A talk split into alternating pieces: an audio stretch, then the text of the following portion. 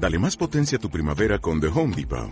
Obtén una potencia similar a la de la gasolina para podar, recortar y soplar con el sistema OnePlus de 18 voltios de Ryobi desde solo 89 dólares. Potencia para podar un tercio de un acre con una carga. Potencia para recortar el césped que dura hasta dos horas. Y fuerza de soplado de 110 millas por hora. Todo con una batería intercambiable. Llévate el sistema inalámbrico OnePlus de 18 voltios de Ryobi. Solo en The Home Depot. Haces más. Logras más. Bienvenidos a Transmisión.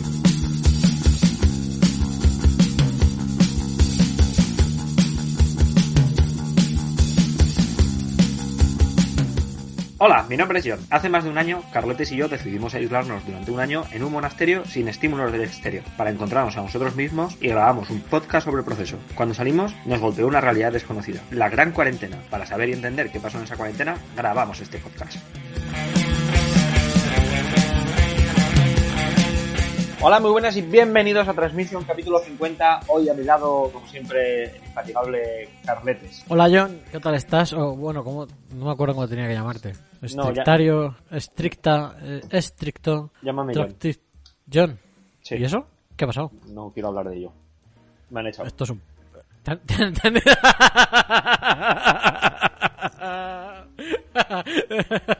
Eh, Te han echado de tu propia secta. Yo solamente era la voz. No era mi propia, era la secta de estricto. Pero me han echado.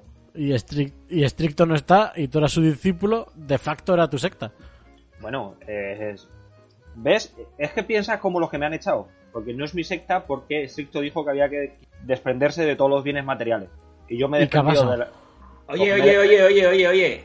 Si ¿Sí? te tienes que desprender de todos los bienes materiales, tío, devuélveme los 50 euros que te dejé o qué. Es que, pues ya hablaré con los estrictarios, que lo, que lo tienen ellos. Por cierto, se ha quedado tu sofá, Carletes. La Virgen. Eh, ¿Pero por qué te llevaste el sofá de casa, John? Es porque era lo único que tenía así mío. Bueno, en fin. eh, bueno, hoy como habrán podido escuchar todos los oyentes, está con nosotros el famoso Floro Gómez. Floro, ¿qué tal estás? Hola, muy buenas tardes. Pues muy bien, estoy ya aquí en la terraza de la nueva casa que me he comprado, con una gran terraza, porque después de estos meses de encierro, la verdad que lo primero que hice fue ir a comprarme una casa con una gran terraza, que era lo que más había echado de menos. Fl- Floro, Floro, te lo hemos dicho muchas veces. No inviertas, ahora no es el momento de invertir en el ladrillo ni en nada. Y tú ahí con la casa. ¿Por qué te compras una casa ahora? ¿Crees que es el momento ideal? Sí, sí, claro. Ahora está, ahora es el momento de la gente con la recesión está, está, dijéramos, sin dinero para invertir. Entonces yo tenía unos ahorrillos de mi última novela que escribí y dije, pues, pues lo estoy viendo claro, una casa con terraza, con un buen jardín y, y a por todas. Y fui a la inmobiliaria y, y aquí estoy. Que yo ahí comparto lo que tú estás diciendo, Floro. Hola y bienvenido, que no te he dicho nada, solo te he hablado del dinero. Porque yo de, dentro de año y medio eh, voy a ser rico y también me voy a comprar una casa. Y creo que es la mejor inversión ahora mismo. Y por otro lado, eh, ¿cómo se llamaba la, la última novela que escribiste? La gran mansión. Oh, Tam- y- También iba un poco de, de- de casas, sí, sí. Iba un poco relacionado con una mansión antigua en la que ocurría un asesinato. Era en la costa, en el, en el Cantábrico. Y- Joder, ¿eh? No- Novela negra cantábrica. Lo, lo que más vende, ¿eh? Totalmente. Fue Miguel Ángel tío, Revilla a la, a la presentación del libro. Joder. Vino, vino con unas con sus famosas anchoas. Joder. que, Como que paz- de Vasco. que- que en paz descanse. Sí, pobre. Para descanse. Que, que se atragantara con una anchoa es como poético, ¿no? Sí, bueno, fue un- el destino, ¿no? Lo aquí- así lo quiso. Eh, atragantado por su propia por su propio regalo. Muerte muerte por anchoa. Joder.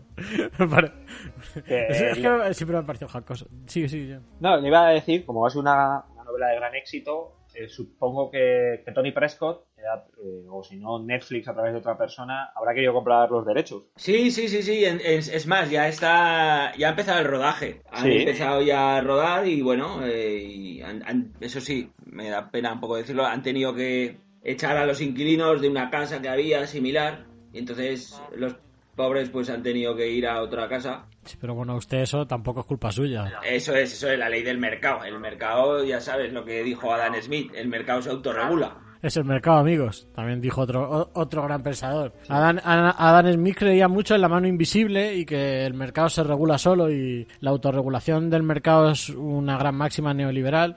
Y, pero una gran máxima comunista ha sido prohibir las artes. Entonces, ¿cómo, ¿en qué te vas a reciclar ahora, Floro? Ahora que, claro, ser escritor está prohibido. Ya, sí, sí. He visto que, claro, después del el decreto este que prohibía las artes, mi vocación y mi profesión se han ido un poco al traste. Entonces, he estado pensando que quizá invierta invierta en perros. O sea, voy a, voy a comprar perros, voy a tener como una perrera, porque, claro, si vuelve a ocurrir esta pandemia, que tiene posibilidad la enfermedad de que vuelva, bueno, yo tendré perros para alquilar. Entonces, Ya. ahí veo negocio. Floro, porque ¿a cuántos años ha firmado la hipoteca? Eh, son de es 30 años. Tía, podías haber comprado una, una casa con menos metros o menos, menos terrazas. Ya, pero es que, claro, dijéramos que después del, del confinamiento, mi mujer y yo ya acabamos un poco. eh, un poco.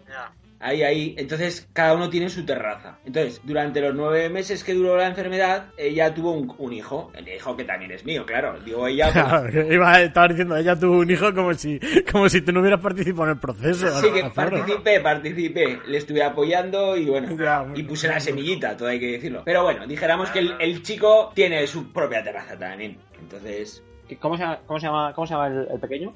El pequeño se llama Jeremías. Claro, si es una familia con, con, con querencia por los nombres Novelesco. extravagantes, novelescos, sí.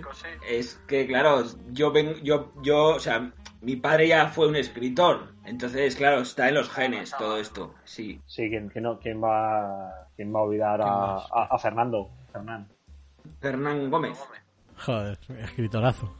Me acuerdo todavía de Piso, esa novela sobre una familia de extrarradio que se quería mudar a un piso de 120 metros, estando en uno de 90, con un solo trabajo. Bueno, eh, no voy a destripar la novela porque estaría feísimo. Pero muy buena, muy buena. Tu- mi, mi novela favorita de tu padre, ¿eh, Floro? Ya te lo digo. Sí, coincido, coincido. Y, y- y tu abuelo Matías Gómez con La Chabola. Sí, Una, una obra durísima del principio del siglo. Era una obra de un trasfondo social, bueno, trataba sobre la superación después de la posguerra, claro, era algo... Floro, eh, sois una familia que está retratando lo que es la, la sociedad y nuestra, nuestra cultura y siempre retrata lo que le sucede a la sociedad. ¿Cómo, ¿Cómo vas a conseguir retratar tú lo que ha sido esta gran cuarentena sin escribir un libro? O sea, ¿has pensado cómo retratarlo? Porque imagino que eso te quemará por dentro. Sí, sí, la verdad es que estoy de momento... Las paredes, las paredes de la terraza las tengo llenas de grafitis, porque claro, tengo una vena artística que, que eso de un día para otro, por mucho decreto que saque el,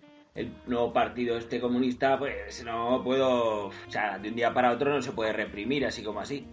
Entonces, de momento, pues con los grafitis que voy haciendo, pues voy ahí un poco dibujando los efectos de la enfermedad en la sociedad. Porque usted en las elecciones, normalmente la gente dedicada al arte suele votar a estos partidos de izquierdas. ¿Usted les apoyó o, también estuvo en el recital y en los diversos eventos contra el comunismo? Yo, la verdad es que les apoyé. Eh, Me tragué toda la historia esta que contaron y bueno, he sido víctima de mi propia de mi propia creencia, dijéramos. Bueno, a ver, eh, a ver dónde nos lleva todo esto. Tampoco hay que demonizar mucho, que bueno, han, han prohibido las artes, pero han conseguido parar la, la- lo que es la enfermedad. Están creando las cartillas, las cartillas de razonamiento para toda la gente que no puede comer y que tenga de comer. Están acabando con el hambre. A ver, pues a lo mejor sus motivos tienen. Es que a lo mejor demonizamos demasiado rápido como sociedad, ¿no? Sí, sí, puede ser, puede ser. Puede ser que como no les hayan privado de la libertad del pensamiento crítico, pues puede ser que estemos demonizando así muy alegremente, sin razones. También puede ser. Pero bueno, que se puede criticar o no. O sea, que, a ver, en este podcast es total libertad, Floro. Tú siéntete libre de, de lo que, si te apetece cagarte en el gobierno, te puedes cagar. Sí, pues yo me cago, me cago, me cago y me recago. Porque a una generación de escritores como la nuestra actual nos han privado de nuestro, de nuestro arte y, y de nuestra pluma, por así decirlo. Y bueno, esto a la sociedad no le beneficia para nada, ya lo digo. Porque ¿Usted conoce a, a Ramona Samper, escritora también? de- Ramona San Pérez, sí, claro, es una gran amiga mía. ¿Estuvo invitado a su boda? Sí, claro, claro, estuve, estuve. Ah, pues imagino que usted sería de los que estaba por Zoom. Eso es, eso es. Claro, eh, bueno. Pues a lo mejor en la siguiente, si quiere, puede venir con nosotros, que hemos- nos han invitado para la siguiente. Em, pero ya vosotros de manera presencial. Mm, Sí, nosotros hemos hablado con unos vecinos suyos y vamos a estar allí en los balcones también. Ahora que. Es que, bueno. Ramona sigue con su libro del confinamiento y, y allí sigue en su piso y no se reniega a salir y dice que en dos meses se casa otra vez y que tenemos que ir a la boda, pero que en los balcones. Ah, desde los balcones. Sí, porque ella, ella, ella sigue haciendo cuarentena. Pues me parece perfecto, yo lo apoyo. Yo además también estaba pensando en que iba a seguir en mi terraza un tiempo, porque la verdad que le quería sacar partido, ¿no? Después de la inversión, digo, a ver si ahora me voy a ir fuera de casa y no, y no disfruto del balcón, o sea, de la, de- de la terraza, claro, pues digo, es una pérdida de dinero que hay que amortizar. No, sí, sí, completamente. Eh, Floro, ¿qué, ¿qué te has puesto en la terraza? ¿Cómo la has equipado? Pues tengo varias jaulas para los perros y tengo unos colum- un columpio, un columpio para el chiquillo y para mí. La verdad que me gusta mucho columpiarme. Es esa, esa sensación de, de- como de volar, ¿no? Como, como si fuera un Mm. pajarillo. ¿Y qué sientes cuando vuelas en tu columpio, Floro? Siento que todo esto no ha pasado. O sea, siento una sensación de alegría y libertad en el alma, como si todo esto no hubiera pasado y como si fuera otra vez un niño. Me, me hace retrotraerme a mi infancia, a, a- a mi infancia ahí en, en- en los Pirineos, cuando estaba ahí con las vacas y, y- y con el ganado. Porque usted era de Escuerzo, ¿no? Así es, de esfuerzo. Ujú. Y bueno, que ahora se llama Yeste, no sé qué le parece el cambio de nombre. Bueno, me parece así muy alegremente también. Y a mí, la verdad que Esfuerzo no me desagrada, pero y este me gustaba más. Entonces no entiendo el motivo, mm, no me ha quedado claro el motivo, porque le han cambiado el nombre. Así- Hace mucho que no va usted a, a Yeste. Sí, mm, unos 10 meses. En los 9 meses del, del confinamiento y otro mes anterior que no había ido. ¿Conoce, se acuerda usted de Seba Sendrich? Claro, claro, claro. De, lo- de los Eldritch, de allí de toda la vida. Sí, sí, sí, claro, claro. Eran amigos de mi padre de toda la vida. Y bueno, eh, yo me llevaba muy bien también con ellos. ¿Le quedaba a usted familia en, en Escuerzo, lo que ahora es conocido como Yeste? Me quedaba la abuela, me quedaba la abuela, pero ya, bueno, cogió la ¿La enfermedad. abuela María? Sí, pero ya cogió la enfermedad. Pues no saben nada en el pueblo de que tenga la enfermedad, ¿eh? No, no, ha, querido, no ha querido decir nada. Bueno, pues nada, si la mujer... A a ver, tampoco había... La gente no va por ahí contando sus secretos así alegremente, ¿no? Cada uno es libre, ¿no? De contar lo que quiera o no. Bueno, Floro, yo intentaría contactar con María, a ver si continúa en pie o no, porque en Yeste han cogido ahora unas tradiciones un poco sui generis, vayamos a decirlo, para tratar todo el tema de la enfermedad. Eh, digamos que la gente, si tiene una dolencia en Yeste, no sobrevive. Por muy leve que sea la dolencia, no se sobrevive. Y no le podemos contar mucho más porque Seba fue muy amable y tampoco vamos a destapar aquí. Lo que es la política de un pueblo, pues eh, en un pueblo queda. Claro, Pero- claro, claro, claro. Vale, y una, una última preguntita que le quiero hacer, Floro, que se la hacemos a todos nuestros invitados. ¿Qué frase se repetía usted a diario, cada mañana, para poder llevar el encierro con, con mejor humor? ¿Cómo, ¿Qué leitmotiv, eh, filosofía se adueñó de usted durante el encierro? Vívelo, vívelo, vívelo más, vívelo más. Era un poco mi frase de despertarme. Entramos ya en unos meses en que dejé de, de percibir el tiempo y la realidad, entonces ya leyendo a, a Paulo, a gran Paulo, Pablo Coelho, claro, él, él- él es mucho de, se- de- de vivir mucho la realidad, de sentirla, ¿no? Entonces era eso, un poco lo que me hizo superar la, la adversidad. Vívelo, vívelo más. Sigue viviéndolo más, ¿eh? Sigue viviéndolo porque tú eres lo más, Floro. Tú eres lo más. Muchas gracias. Vívelo. Eres, Vívelo. Como, como me dijo un amigo, eres lo puto más. Oye, coincido, coincido con su amigo. Vívelo porque no sabes cuándo te va a desahuciar el banco. Así que a tope, Floro. Vívelo, ¿eh? Muchas gracias. Muchísimas gracias a ti. Cuando tenga dentro de año y medio mi casita, le invitaré a que venga a tomar café, ¿vale?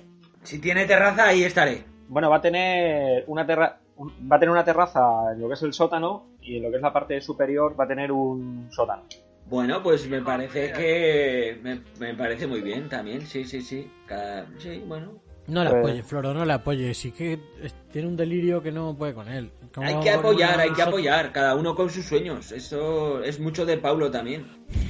Bueno, Floro, de verdad, no sé por qué. Es que darle pábulos a John, al final, eh, no, no vas a volver a ver los 50 pavos, ya te lo digo yo. ¿No? No, ya Pero te lo digo yo. Pero te he invitado a tomar café. Bueno, ahora sabemos que el café, claro, ahora está muy valorado el café. Después de todo esto, entonces, bueno. Y ves que John, sí, sí, sí, es, un- es que le gusta derrochar, no sabe no sabe invitar a agua, no, tiene que invitar a café. Bueno, Floro, encantado. Eh, Muchísimas gracias. Y Un placer. nuestro el placer, Floro. No, no, no, no. Mío es el placer, mío, mío. Bueno, eh, como decía el gran Paulo, el placer es el placer y está ahí para quien lo quiera coger. Exacto. O, o como dijo Isaac Newton, el placer ni se crea ni se destruye. Simplemente se da a otras personas. Así es. Pues hasta aquí transmisión, episodio número 50. Gracias a todos por escucharnos. Hasta luego, John. Hasta luego, Carletes.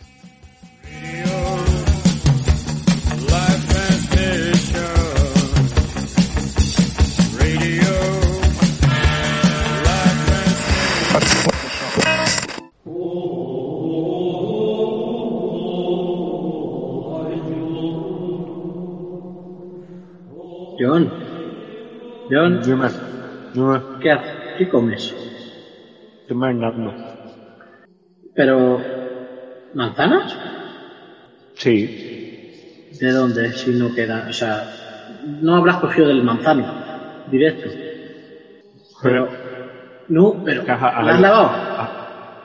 no, ¿para qué? ¿Pero cómo? Tienes que lavar las cosas cuando las cojas del manzano directamente, que lo expliqué ayer. Pero que no pasa nada, que no se ha caído al suelo, que la cogido del árbol. Que no Pues por eso, caca. porque le eché... Claro, le eché un producto para que no se la comieran las, los- las pulgo- el pulgón. Ya, pero no echaste su producto para que no me la comiera yo. Pero que el producto es químico, que tienes que lavarlo antes, que si no te puedes morir. Más envenenado. No, yo no te enveneno. Te, te- te denuncio.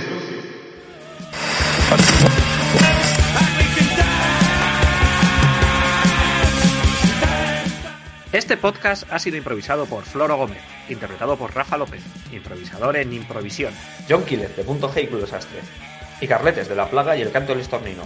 Síguenos en Twitter, Facebook e Instagram, arroba transmisión el podcast.